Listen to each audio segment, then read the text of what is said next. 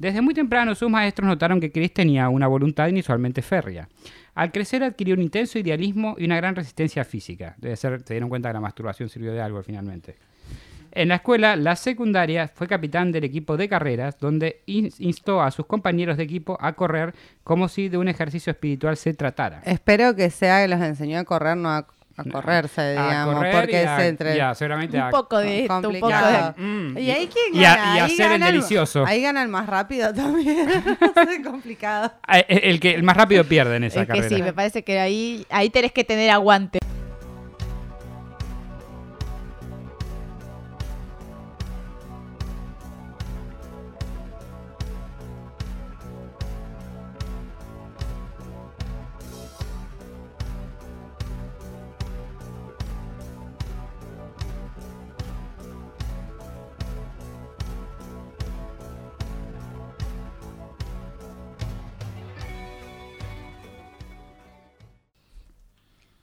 Las puertitas de la Virocueva abrieron una vez más. Bienvenidos a Cuentitos en la Virocueva. En este segmento hablaremos de mini relatos o mini historias que merecen ser contadas. Pequeñas historias para gente con menos tiempo. Me acompaña como hoy y siempre a mi derecha la gran Mandy Potter. Hola, ¿cómo están? ¿Todo bien? Mi nombre es Mandy Potter y estoy acá para hacer comentarios innecesarios y ponerle un poco de humor a temas que normalmente no lo tienen. Contéstenme cómo están en sus casas. Bien, Mandy, mal, Mandy, del orto, Mandy. Y a mi izquierda está la gran Marcasina. Oli, buenas noches, buenos días, buenas tardes. ¿Cómo andamos? ¿Todo bien? Acá estamos con Summer Aupa, que bueno, apareció último momento y había. Summer. Chan. Summer Chan. Summer Chan. Bueno, por primera vez en varios episodios creo que no tenemos ningún eh, anuncio, ¿no? Hoy. No solamente que sigue disponible el link de sponsor por Sí. si quieren ayudar a la Virgo Cueva. La billulla, la Entrega la billulla. Venimos un poco maquillados de otras cosas que, gra- que grabamos hoy, el vivo. Si no lo vieron, vayan y véanlo. Estamos grabando esto el día del Obviamente, vivo de sí. Halloween, como puede ser obvio. Entonces, nada, hemos decidido grabarles, terminar el vivo y seguir grabándoles contenido para que nunca les falte. Pero no hay tiempo de desmaquillarse, así que adelante. Adelante, allí vamos. No podía esperar para escuchar No, el cuentito. No, Claro, no tal podíamos. cual. Igual que ustedes en sus casas que no pueden esperar, así que comenzamos. Sí. Nuestra historia del día comienza con una muerte en un autobús, abandonado en medio de Alaska. Ok. Opa. En dicho autobús se encuentra el cuerpo de Chris McCandless, inspirado, eh, que inspiró la película In the Into the Wild. O alta peli. No la vi. Esta es su historia. En otra emisión de cómo la realidad inspiró la ficción, la historia de un hombre que vivió y murió bajo sus reglas. Algunos dicen que llegó a tener la verdadera libertad que anhelaba. El 6 de septiembre de 1992, dos excursionistas y un grupo de cazadores de alces, los que le gustan a Mandy, encontraron el autobús abandonado. Entraron para inspeccionar y se encontraron un olor putrido dentro. ¿Y es que se habían dejado con la heladera? No. Pensaron que algún animal podía haber muerto dentro, pero al encontrar una bolsa de dormir y abrirla, encontraron los restos de Chris descomponiéndose. Mm, Qué poco rico. tarde. Llamaron a la policía inicialmente. Eh, inicialmente debió ser un caso difícil de resolver, un cuerpo en medio de la nada, muerto, pero Chris llevaba un diario detallado de su vida y varios rollos fotográficos de sus aventuras. Apa. Es muy tierno. Esta es la historia de Chris McCandless. Tenía el un hombre- diario que decía, querido diario, hoy me morí. Ah, no, Sí, mentira. algo así. Esta es la historia de Chris McCandless, el hombre que entró en la naturaleza ¿Qué ibas y nunca regresó. Que eso de murió en su bolsa de dormir, yo hay veces que estoy en la camita, sobre todo en invierno, y es como, mm, podría morir acá, no importa, no quiero, no quiero, no quiero levantarme. Eh, sí. Fue su, ca- capaz fue su Murió, caso, durante no sé. su, dura- murió durante su muerte. Murió dura- durante su muerte, murió muriendo. Bueno, vamos a ver qué lo llevó a este hombre a llegar a esta situación. Está en un autobús en medio de la nada en Alaska. Para eso tenemos que ver un poco su infancia. ¿Nació en la infancia? Dicen que sí, hay un rumor, Pero, pero, no, está comprobado por los Claro. historiadores de la infancia. McCandless creció en un, en un barrio de clase media alta a las afueras de Amandal- Amandale, Virginia. Su padre, Walt McCandless, trabajó para la NASA como especialista en sistemas de radares para los transbordadores espaciales, Cheto. así como en otros proyectos de alta tecnología. Su madre, y esta nombre la odio, se llama Wilhelmina, Wilhelmina. Wilhelmina Wilhelmina. Billy Johnson, se llama Billy también. fue la secretaria de su padre. y más tarde le dijo, ¿te llevo los papeles? Sí, a la cama. Y más tarde ayudó... más tarde ayudó a Walt a fundar una exitosa compañía consultora. También tuvo una hermana, Karin, a la que, a la que él estaba muy unido.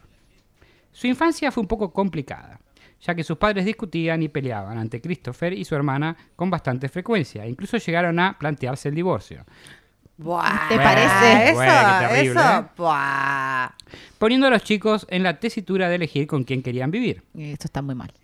Más tarde, y gracias a los amigos de la familia, Christopher se enteró que su padre había tenido hijos con otra mujer antes de conocer a su madre. Camionero, loco. Y además, su padre seguía casado legalmente con aquella mujer. Ah, tranca. Ah, Sí, sí. un, un ejemplo a seguir.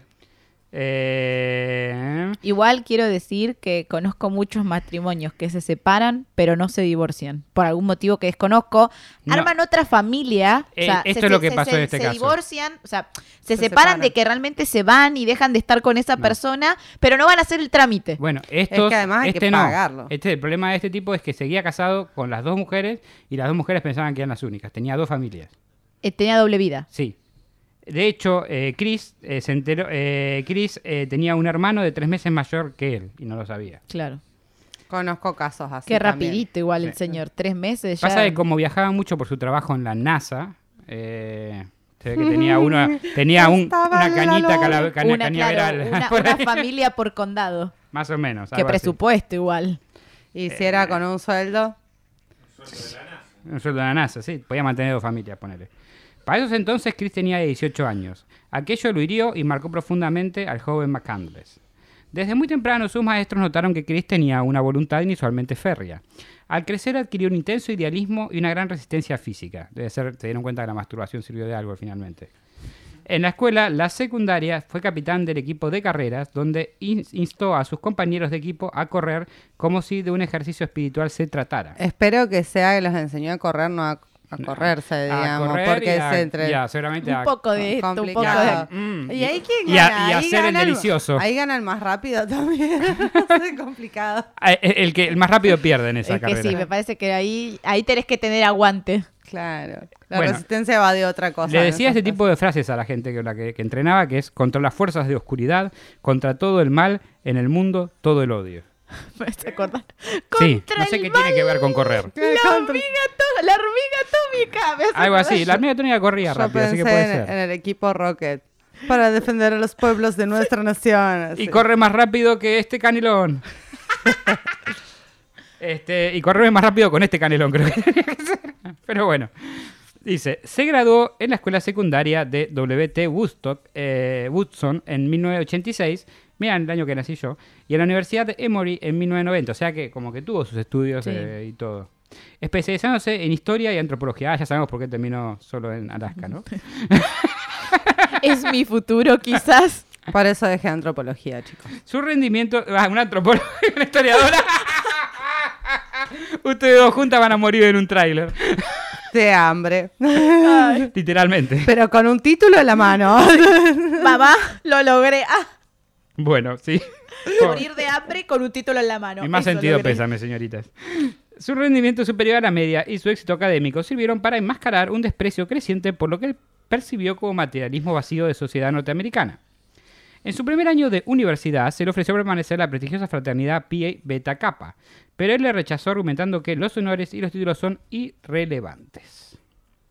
Las obras de Jack London, Leon Tolstoy y Henry David Thoreau, Thoreau, no sé cómo se toreaba, se ve que, que era toro, que era Toro. tor- toreador. Creo que es Torero, me juego la vida Toro. por ti. Te quiero, Cheyenne.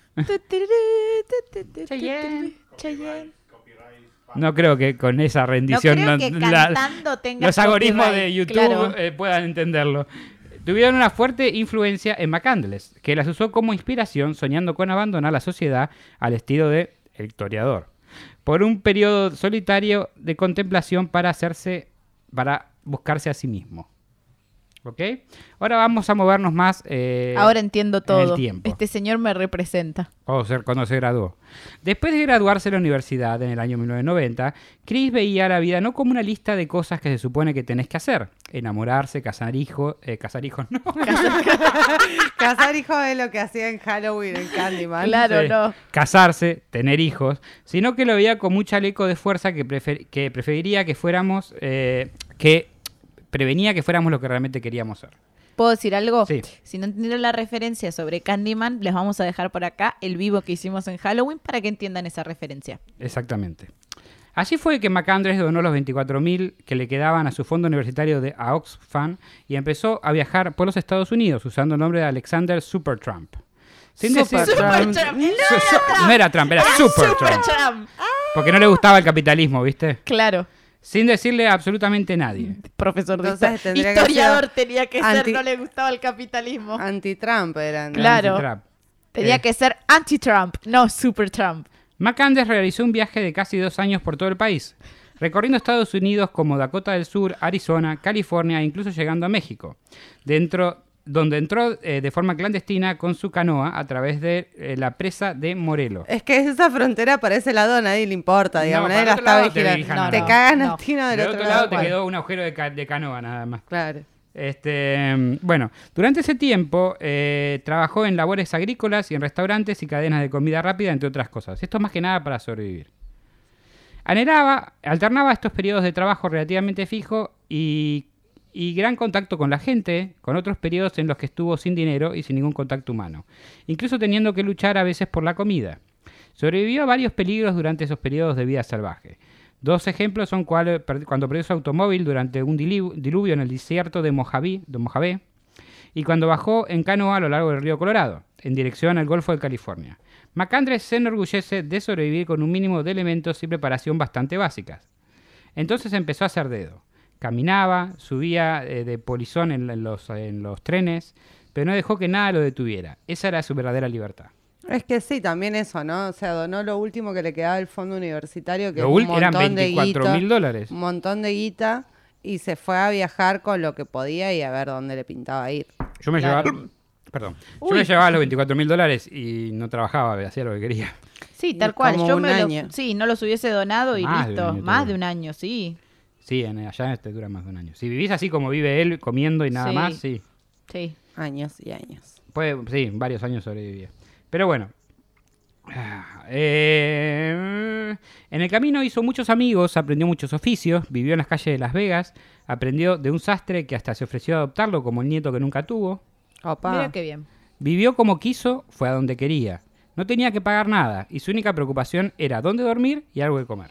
Igual quiero decir que me siento un poco representada con este señor. ¿Te gustaría la vida así? Sí, siempre pienso, no la vida tan así, mentira. ¿Dónde porque, prendés el stream después? Claro, no, a mí lo, lo que yo creo es que debe estar buenísimo vivir un montón de experiencias y viajar y que para mí aprender sobre la vida está en eso, en las experiencias. No está, esto que voy a decir es re hashtag hippie, pero tipo no está en la plata, no está en lo que tengas material, no está en una vida de confort, sino en vivir muchas experiencias. Ni en las, ni las enfermedades sexuales que contraigas en el camino. No, eso, eso lo pensás vos, pero, pero yo creo que yo creo que debe ser una vida, qué sé yo, voy a poner el peor ejemplo, o no sé, capaz el mejor. Luisito comunica, que viaja, o Marley, cuando hacía esos viajes, que viajas a todos lados, que conoces un montón de culturas, que conoces un montón de gente. Sí. Me parece que debe estar Igual buenísimo. él gana dinero y encima está re duro siempre. Sí.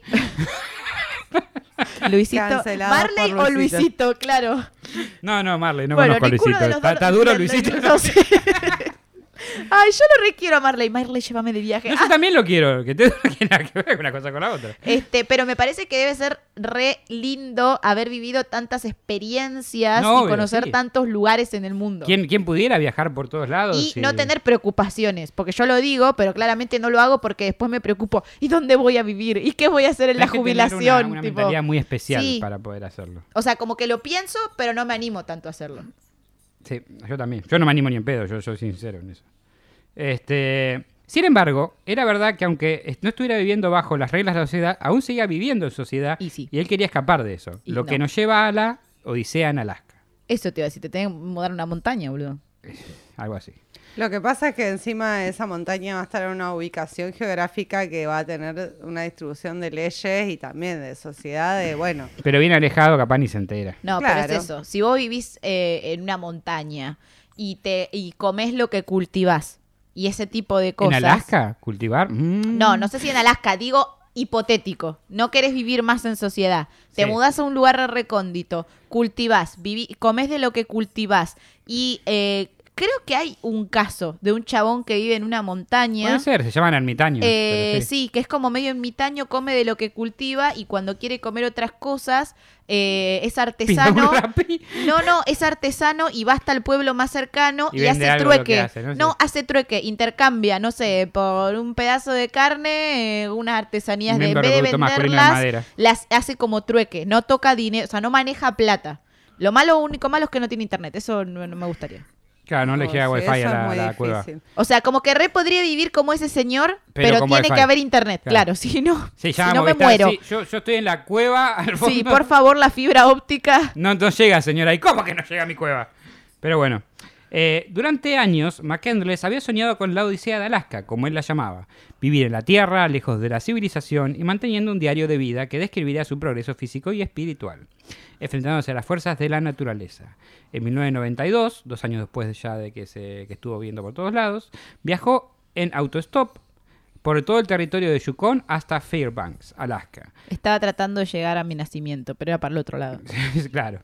Fue visto con vida por última vez por Jim Gallion, quien lo recogió en la carretera y lo llevó desde Fairbanks a Stampede Trail, o la senda de la estampida. Una ruta poco transitada y que no aparece en la mayoría de los mapas de carreteras de Alaska, situado a unos 8 kilómetros del pequeño pueblo de Healy.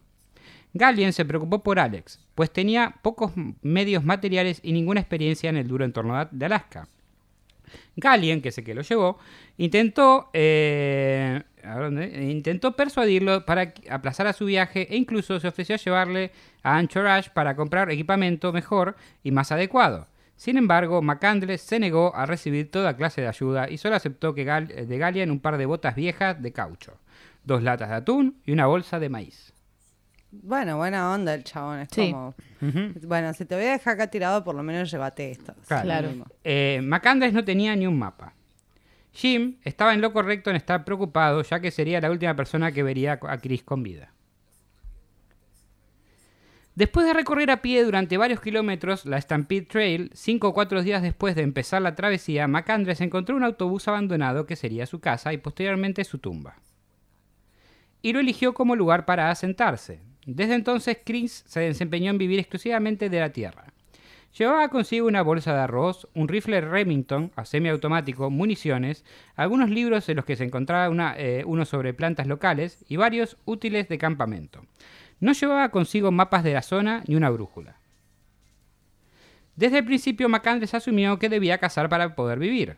A pesar de su inexperiencia como cazador, Chris capturó con éxito animales pequeños tales como puercoespines y pájaros. Incluso llegó a cazar un alce. Sin embargo, no pudo conservar la carne que, que sobraba y pese a haberla ahumado sobre unos arbustos, se pudrió. Y sí. Eh, Claro, porque igual en esa zona de Alaska no sé cómo es el clima. Porque si fuera súper recontra remil depende helado, del- depende se del clima, depende, pero, claro, la época también. pero para mí, claro, debe haber sido...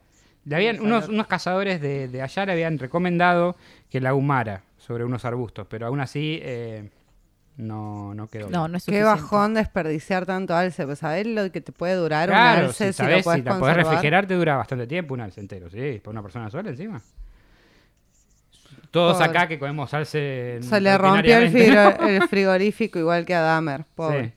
Bueno, ojalá se lo hubiese roto. Más, más veces. Su diario de vida contiene entradas que cubrían un total de 113 días.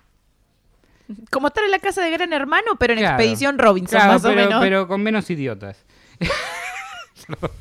Cómo entretienen esos idiotas. Acaba de cancelar la casa de Gran Hermano. Me chupa un huevo. Entre toda la gente que me canceló, ya que menos me chupa un huevo. Yo voy a hacer el petitorio para que me dejen entrar a José Cepa. No, mentira. Estas fechas relatan la cambiante forma, eh, fortuna de McCandless. Después de vivir con éxito el autobús durante varios meses, a este punto debió reconocer el peligro que se encontraba, ya que el día 67 de su aventura en Alaska pensó que ya era suficiente y decidió abandonarlo en julio. pero se encontró el sendero bloqueado por el río Teclánica, que desde entonces estaba considerablemente más crecido que cuando lo había cruzado en abril. Claro. Imposible de cruzar, por lo cual le tuvo que dar la vuelta y regresar al autobús. Uh, qué bajón. O sea, él se quiso ir. Se quiso ir, pero justo en esa época se ve que había una crecida de río y lo que decía ahí, lo que los documentos que leí es que ni un nadador experimentado podía haberlo cruzado, menos el que estaba allá de No, Claro. ahí creo que refiere de nuevo lo que decía Marco, la refrigeración del alce. Depende de la época del año. Claro. O sea, si hubiese estado en otra época del año, quizás hubiese podido cruzar sin problema. El problema es que en esa época no podía cruzar y no creo que sobreviviera a la, a la próxima vez Claro. que pudiera cruzarlo. Claro. En algún momento, eh, luego de regresar, escribieron un cartel en el autobús. Atención, posibles visitantes, SOS, necesito ayuda. Estoy lastimado, cerca de la muerte y muy débil para salir de acá. Estoy totalmente solo, esto no es un chiste. En el nombre de Dios, eh, eh, no sé qué, acá escribí algo mal, y sálvame, eh, si, pueden entrar y salvarme, estoy colectando vallas cerca y regresaré por la tarde. Gracias, Chris McCandless, y pone agosto con un signo de pregunta, porque no sabía bien qué mes era ya. Claro. Este, Como que tenía la idea de que, sí, que era agosto. que era agosto, pero no Y estaba que él seguro. justo en ese momento cuando puso cartel, se ve que había salido a buscar vallas y tenía miedo que llegaran y que se fueran. Claro. Entonces Que que, no lo lo vieran, esperaran. claro. sí. Eh, pero bueno, el tema es que igual lo dejó el cartel después. Para cuando alguien leyó estas palabras ya había muerto hace tres semanas. No. En los días después, eh, esto igual vamos a pasado, todavía no murió. Hagamos que todavía no murió. En los días después que regresó al autobús, su, salió empeoró- su salud empeoró mucho. Esto después que intentó pasar al río y no pudo. Está cada vez más débil y su diario contiene algunas entradas muy oscuras. En el día 94, por ejemplo, escribió extremadamente débil, falta de comida, semillas, muchos problemas para levantarme, muriendo de hambre, en gran peligro. Ok. En el día número mm, 100 puso lo logré, pero en condiciones muy débiles de vida. La muerte acecha, muy débil para caminar. Terminé literalmente atrapado en la naturaleza. No es un juego. A pesar de todo mantuvo su felicidad. En uno de los últimos días sacó una foto sonriendo, saludando a la cámara con un cartel en la mano que dice Tuve una vida feliz y agradezco a Dios. A Dios y que Dios los bendiga a todos. Eh, si uno de sus objetivos fue buscar la paz, se puede decir que finalmente lo encontró. Esa es la última foto que se sacó. Estaba sonriendo con el cartel en la mano. Ya está hecho, Hecho mierda, mierda, claro. Pero como diciendo, bueno, hasta acá llegué, ¿no? La última entrada de su diario dice, día 107, o sea, ese es el día, hermosas vallas azules. ¿Eso es todo? Eso es la última entrada de su diario. Seis días después se cree que murió. O sea, en el día... Igual que agonía. Sí. 113. Sí, no, pobre chabón, solo, solo, solo, solo, solo ahí en la, en la nada, en la nada y pudiendo escribir y nadie que lo rescate, o sea, No, nadie. Lo- acá viene, acá viene lo, lo más triste de todo. Me imagino al chabón sentado en la esquina pensando cómo fui Tan gil. Sentado, sentado en, el- en el autobús vacío. El autobús mágico no era ese. Pero bueno, vamos. Seis días después eh, se cree que murió. La causa de la muerte se dice que fue de hambre. Que debe ser una de las peores maneras de morir. Sí. Pero algunas personas creen que fue debido a comer bayas venenosas. Las azules que escribió. Puede ser, no se sabe. Unos investigadores afirman que unas plantas que describe en su diario son venenosas y pudieron ser la causante de su muerte. Estudios posteriormente confirmaron que aunque tal vez no, hay- no fueran la única causa de su muerte, por lo menos contribuyeron. Claro, o sea, el chabón capaz se quiso suicidar A porque ver, también. estás o cagado sea, de hambre y capaz que comió algo que sabía o que pensaba que no podía comer, pero digo, ¿qué me va a hacer si me voy a morir de todas formas? Claro. Y cuando está desesperado de hambre, Sí, comes lo que venga. lo sabrá la gente que, de- por ejemplo, del, del- del avión que chocó en Chile, que comieron gente, o sea, está muerta obviamente, pero bueno, igual, lo que voy, la desesperación del hambre es una desesperación muy especial. Sí. Sí. gracias a eso. Decirle en a el un caso de ellos, muchos sobrevivieron. Preguntar a un zombie si no. este, Igual no es lo mismo la desesperación de hambre cuando vos te querés salvar, como en el caso del avión de Chile. Esto también se querían salvar, ¿eh? este también se quería salvar. ¿Se quería salvar? Sí, pero Sí, estaba quería salvar, solo. pero no tenía más fuerza y perdió. Claro. Viste que puso un cartel de si me Sí. pueden ayudar, eh, intentó volver, o sea, se Bueno, pero a lo salvar. último como que tiró en el diario, bueno, ya está, me voy a morir. A lo último lo que hizo fue aceptar que posiblemente no lo iba a lograr. Ok, No quiere decir que se quería morir, pero dijo, bueno, si me tengo que morir, me muero feliz. Sí, sí, es como eso, también pensar en su familia y que la familia no piense que... que Claro, que- que murió en el peor que-. Que, que- que era un boludo que se fue a dar vueltas por ahí. Sino que, bueno, eligió ese camino y lamentablemente tuvo la mala suerte de que tuvo la crecida del río, pero Sí. Si viste la película Into the Wild, es posible que vos la viste. sí. eh, que veas a Christopher como un idealista que vivió la vida bajo sus términos y murió bajo sus propias leyes. Pero hay muchas personas que piensan que es un idiota, arrogante, que murió por no prepararse para lo que debi- debidamente eh, para lo que quería, como se le fue instruido. O sea, siempre tenés gente. Bueno, pero a ver, una cosa es sobrevivir y otra cosa es vivir. Si no te hace feliz eh, seguir las reglas o seguir lo que es esta- eh, crees que es lo establecido o es lo establecido, ¿cuál es el problema? Que vaya, te metas en un bosque y te no, no, ahí, no, no dicen sea. que no se meta en un bosque. Lo que lo que la gente que lo que lo critica lo critica por el hecho de no ir, por ejemplo, con un mapa o con, con algún tipo de, de- de salvaguarda. Eso puede ser de confianzudo, no Está sé. bien, es muy- pero es esto muy- es lo más trágico de esto, que capaz no está en la película porque yo no la vi. Pero dice que de haber tenido un mapa, hubiera sabido que de donde estaba el camino, que no se podía cruzar, existía a 800 metros nada más un teleférico que lo sacaba del lugar. Ay, pobre, pobre alma. y posiblemente podía estar vivo hoy. O no, o si hubiese muerto de otra manera. O sea, eran ocho cuadritas más y llegaba al teleférico Claro, y ya lo bajaba sí, al y lo pueblito. bajaba, sí. Sin importar tu postura sobre Chris, no se puede negar que hay que admirar la valentía de una que lleva a una persona a rechazar todo lo que la sociedad ofrece, rechazar todo lo material.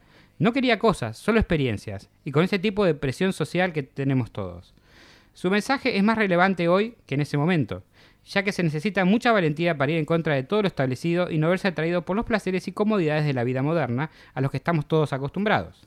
Como el internet. Ah. Eso sí, les recomiendo si deciden está al turista modelo de vida, al turista modelo de vida, ir más preparados o por lo menos llevar un mapa. Esto fue el cuentito del día de la fecha, la muerte de Chris McCandless, y espero que les haya gustado. Y me gustó mucho. Sí, Me- a mí también. Lo, lo banco, lo banco porque mucha mala suerte, pero Me gustó la moraleja. A ver, El que no hace palmas, Se deja, se deja. deja. Eh, no, la moraleja de si realmente necesitas todo lo que tenés y de que las experiencias son más importantes que, que la plata o que lo material o que la sociedad ofrece. Yo creo que para él no, no lo fue, creo que murió, eh, creo que hubiese querido vivir más, pero creo que vivió su vida bajo sus términos y por lo que quiso mostrar en esta última foto, o en esa foto se iba sacando y ese diario, murió feliz. Sí. Y eso es lo importante. Murió en la de él. No se trata mucho de vivir una vida larga y triste, sino una vida haciendo lo que querés.